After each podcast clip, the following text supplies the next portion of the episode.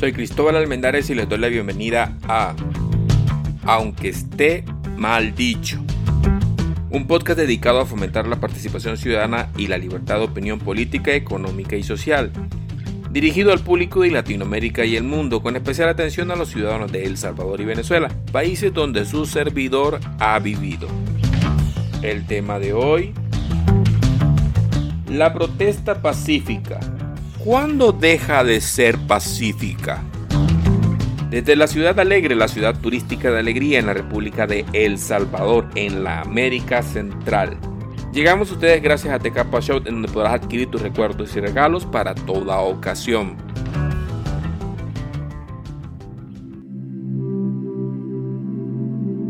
Bien, si analizamos el mundo, nos damos cuenta de que estamos llenas de protestas, protestas por todos lados. Las protestas las podemos dividir en dos tipos, dos categorías, las protestas sociales y las protestas políticas.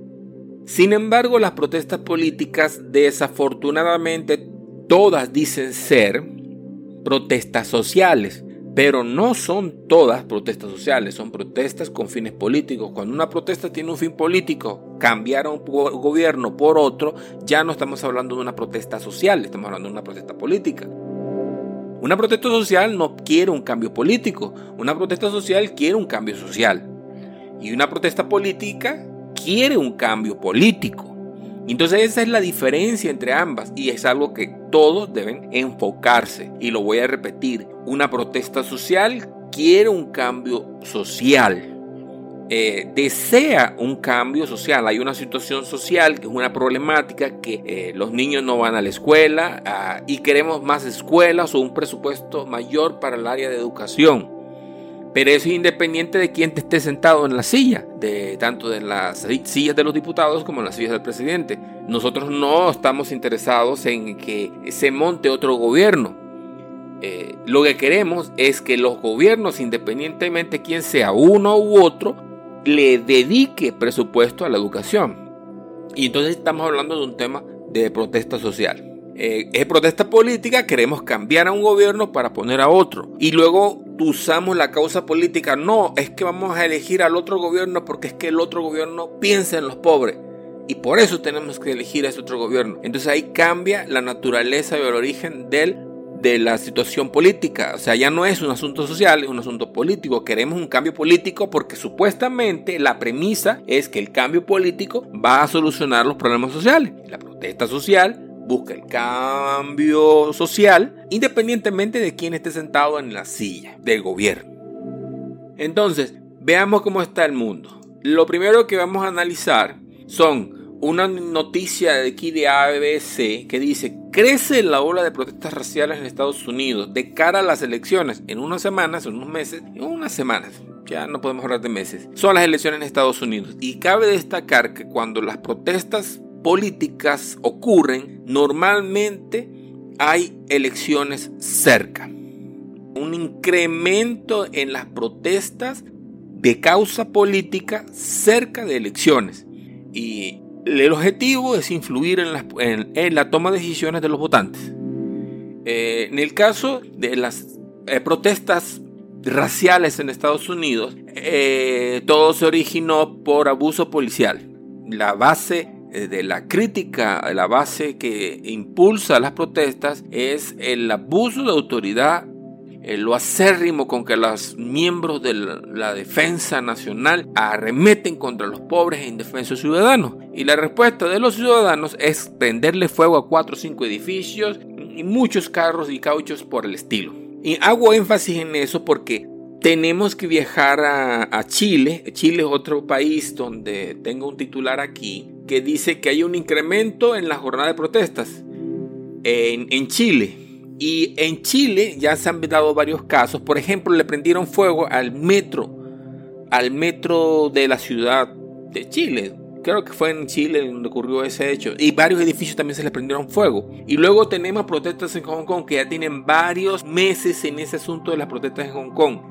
Y las políticas en Hong Kong son diferentes a las políticas en Estados Unidos y las políticas en Chile son completamente diferentes. Pero sí debo destacar dos formas de hacer las protestas. las protestas todas dicen ser pacíficas, pero no todas terminan destruyendo edificios públicos. Esa es una gran diferencia. Eh, vemos las protestas en Venezuela, por ejemplo, y el gran contraste en estas protestas de este país, que creo, si mi memoria no me falla, fue Chile, porque hay protestas en todas partes del mundo en estos momentos, eh, era de que los manifestantes en Venezuela iban a las manifestaciones contra eh, Maduro. Y Maduro los calificaba de terroristas, de actos violentos y sagaces, pero todos iban en metro. Y nunca viste en ningún noticiero que dijeran de que le prendieron fuego al metro de, Caracas. O, has escuchado de que no, los manifestantes entraron al metro y lo destruyeron. De que los manifestantes lo destruyeron, no, nunca has visto eso. En cambio, tú vas a, Hong Kong, va, perdón, vas a Chile y el primer día de protesta le prendieron fuego al metro.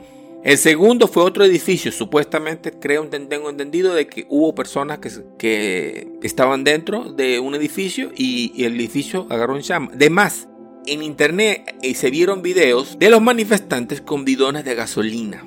Pero esos, los dirigentes de esas manifestaciones en los medios decían, nosotros protestamos pacíficamente. Entonces, ¿dónde queda lo pacífico?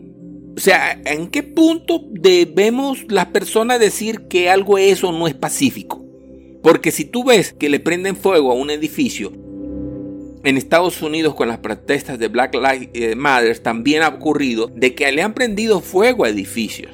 Y la pregunta que nos hacemos nosotros aquí es que ellos son pacíficos o no son pacíficos. O Pacífico se permite usar bidones de gasolina y prenderle fuego a edificios. Media vez no tengas un arma de fuego. Por ejemplo, yo tengo una pistola y empiezo a disparar. Ah, mientras no dispare un arma de fuego, entonces sí, no soy, eh, soy pacífico. Ese es el límite. ¿Cuál es el límite? ¿Dónde está el límite que nos, nos separa una protesta pacífica de una protesta violenta? Porque si yo no tengo claro qué es una, una protesta pacífica y qué es una protesta violenta, como medio de autoridad no puedo diferenciarlo. O sea, es pacífico, pero el tipo está, está dándole de golpes a un grupo de hombres, está dándole de golpes a una, una mujer que no tenía nada que ver en el asunto a lo mejor.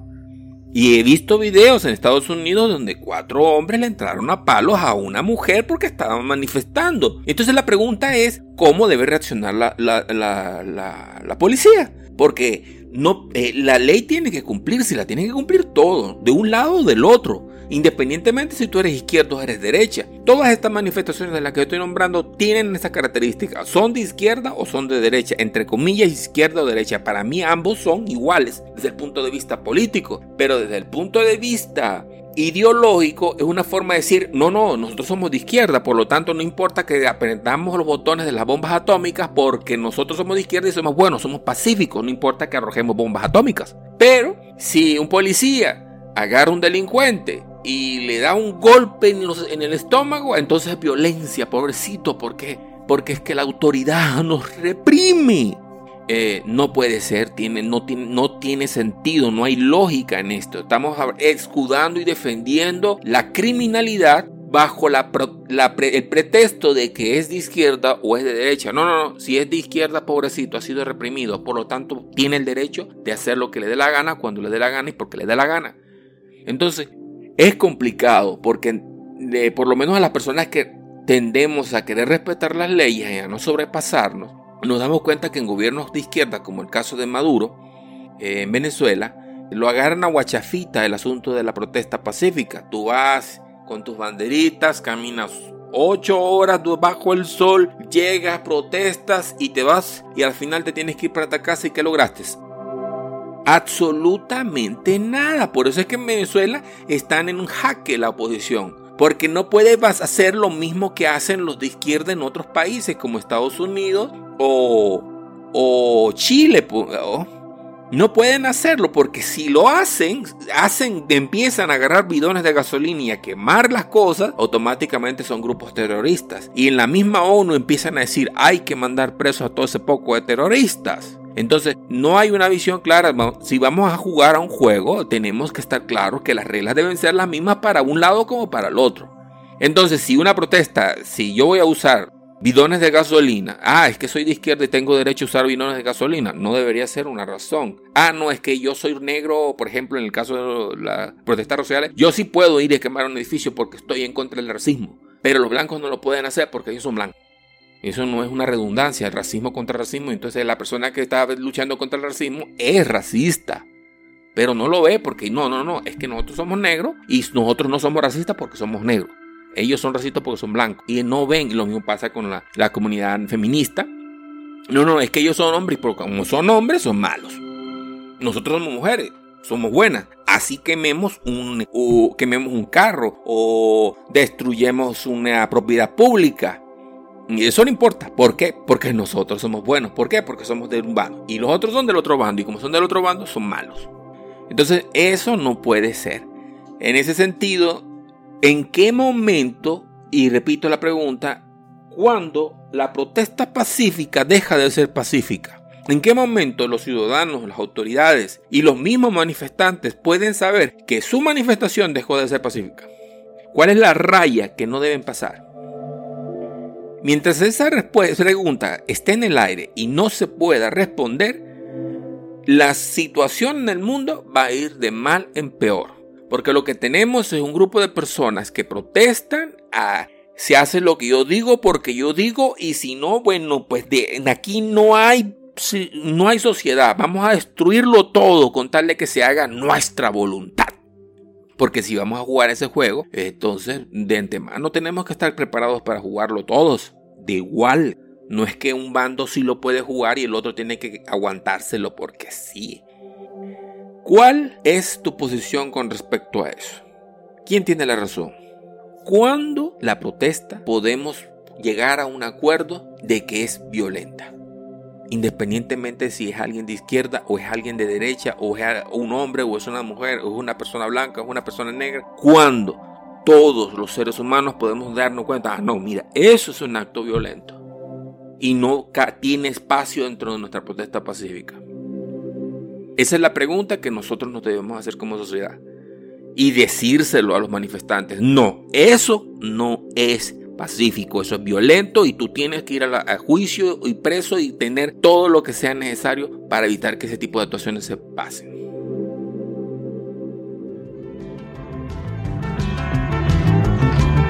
En el próximo programa hablaremos de una elección no hace democracia.